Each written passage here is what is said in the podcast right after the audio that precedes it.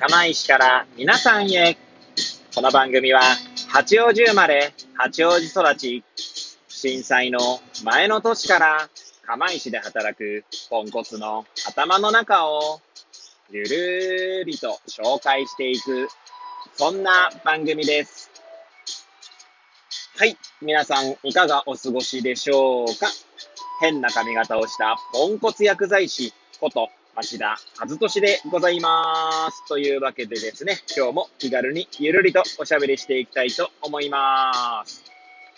さてさて、今日は何の話をしよっかなーって感じなんですけれども、収録日時はですね、令和3年、え、4月の14日の水曜日、時刻は、え、19時ですね、を回ったところでございます。いつもよりですね、ちょっと1時間ほど遅いんですけれども、まあ、いつものようにですね、えー、職場から自宅への帰りの車の中で AirPods をつけて運転しながらお届けしております。ちょっと今週はですね、ま、ちょっと仕事が溜まっていたのと、えー、あとはですね、まあ、義理の母がですね、今日と明日、えー、まあ、ヘルプ、ヘルプというか、はい、入ってはい、あの、来てくれているので、大船渡にね、えー、大船渡の義理の母がですね、はい、来てくれているので、えー、まあ、そういう日は残業が、まあ、できると。もちろんね、残業、まあ、ほとんどないんですけどね、まあ、ちょっと、あの、昨日、施設の招待があったのと、あとは、えー、施設ってあれですね、介護施設ですね。はい。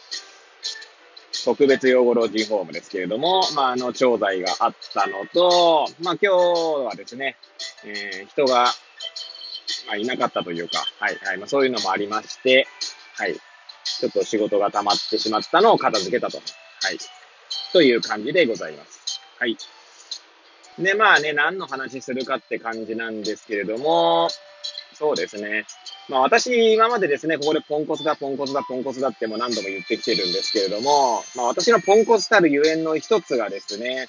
お金のだらしなさにあるんですね。はい。なので、まあ、それもですね、だいぶ、あの、改善されたと思っていますけれども、まあ、今日はですね、そこら辺をちょっとさらけ出してみようかな、なんて思います。はい。もしよければ、最後までお聞きいただければ幸いでございます。はい。私ですね、そうですね。えー、まあ、あんまり、あの、なんかこう、なんていうんですかね。まあ、今でこそですね、まあ、今、うちの妻に出会ったことと、まあ、息子に障害があるということがわ、こう、分かってからですね、ちょっとお金のこととか、えー、将来のことをちゃんと考えるようになったんですね。それまではですね、まあ、見境なくという言い方が正しいのかもしれないですけども、まあ、欲しいもの、まあ、特に本が多くてですね、まあ、例えば医学系の専門書とかはですね、まあ、もちろん今でも、今でもというか買ってはいないんですが、今まで買ってきたものはですね、多分、ちょっと小さな小規模な本屋の、えー、医療系の専門書コーナーよりもですね、あると思いますね。はい。っていうぐらい、まあ、購入してしまったりとか。しかもですね、それをですね、ちゃんと、えー、なんていうんですか、自分の給料の範囲内で買えばいいんでしょうけれども、えー、大人になってからですね、大人になってからというか、社会人になってからですね、えー、クレジットカードというものに手を出してしまって、手を出してしまったっていうか、クレジットカードを使って、えー、まあ、買ってたんですね。で、ちゃんとですね、まあ、収入とか支出をこう計算した上でやればいいんでしょうけれども、はい。そういうの関係なくですね、えー、購入しておりました。えー、えー、しかもですね、その時のですね、まあ言い、訳というか自分に対しての、なんていうんですかね、おまじないのような言葉をですね、まあこれは自己投資だと。はい。えー、もう完全にね、ダメなやつですね。終わってますよね。はい。自己投資という名のもとにですね、えー、たくさんの本に、まあ、手を出してきましたね。はい。で、まあ、しかもですね、当時、当時というのは、今から10年前ぐらいからまあ、5年前ぐらいまでの5年間ぐらいはですね、まだあの将来サッカーの指導者になりたいという夢がありましたので、サッカー関係の本もたくさん買ってましたね。はい。それに関してはですね、もうあの、なんていうか処分したんですけれども、なんともったいないことかという感じなんですけど、処分というかあれですね、あの、売りました。はい。で、まあ、それはさておきですね。そうなんですよ。クレジットカードでですね、見境なく買っていて、で、えー、まあ、要はだからその、なんていうんですか、引き落とし日にですね、引き落とすとですね、もう家計が回らなくなるっていう状態になった結果ですね、何をしたかというと、えー、そういったことに、えー、関心があのある方だったらピンとくるかもしれないですけれども、あれに手を出してしまったんですね。そう、リボ払いです。はい。いやー、リボ払いに手を出してしまった結果ですね。はい。えー、もう、限りなくですね、えー、全然返済が終わらないという事態になりました。はい。で、その、まあ、うちの妻からはですね、えー、たびたび、もう何度もですね、え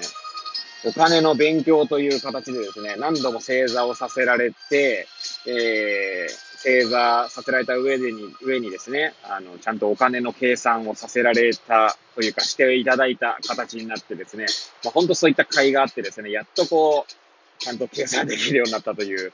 本当に恥ずかしい話でございますけれども、今日はちょっとこんな感じでね、お話しさせていただいておりますけれども、はい。で、まあ、リボ払いなんですけどもね、あのもう全然返済し終えないのに、それでさらに買い、買っていましたので、まあ、要はどんどんどんどんですね、まあ、簡単に言ったらその、が元金が減らないんですね。減らないどころか、まあ、増えてしまったりとかしていたわけです。はい。で、まあ、息子のが生まれた後に、この将来を考えてですね、やっぱそれなんとかしててまずいなと、思いまして、えー、まあ、まずは妻に内緒でですね、えー、弁護士事務所に、ま、相談することにしました。はい。まあ、よくね、テレビでやってますよね、CM がね。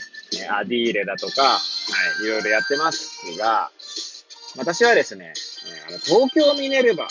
法律事務所というところにですね、まあ、ネットの方で見つけたんですけれども、そこに相談してみることにしたんですね。まあ、しかも相談してもいきなり電話かけるわけじゃなくて、まあ、よくありますよね。アアプリじゃなくてごめんなさい。あの、ブラウザ上で、まあ、こう、クリックしていくと、まあ、そ、その後、結局その担当者から連絡が来るって形ですよね。はい。で、まあそこでですね、クレジットカードを停止してもらって、まあ、過払い金とかは特になかったんですけども、クレジットカードもうすぐ停止して、まあ、これ以上ですね、まあ、利息がかからないようにするのが一番いいんじゃないかって言われまして、まあ、えー、そう、確かにそうだなと。で、まあ、月々ですね、えー、えー、なんだ、弁護士事務所の方に、まあ、お金を納めて、まあ、弁護士事務所の方がカード会社の方に、まあ、支払ってくれるという形になりましたね。はい。今も払っている最中なんですけども、ただですね、えー、ご察しの方はいるかもしれませんけれども、東京ミネルヴァ法律事務所なんですが、まあ、なんとですね、破産かな？破産してしまったんですね。はい。もうこれにはですね、私相当ちょっとこう、え、大丈夫かと、えー、将来不安になりましたけれども、まあ、幸いでそのニュースが飛び込む前にですね、なんかその、弁護士の変更みたいな形でですね、まあ、連絡があったんですね。で、まあ、よくわかんないままに従っていると、実は蓋を開けたらですね、結局弁護士事務所が破産なので、まあ、変更になっていたって形なんですが、いやーもうね、本当にお金、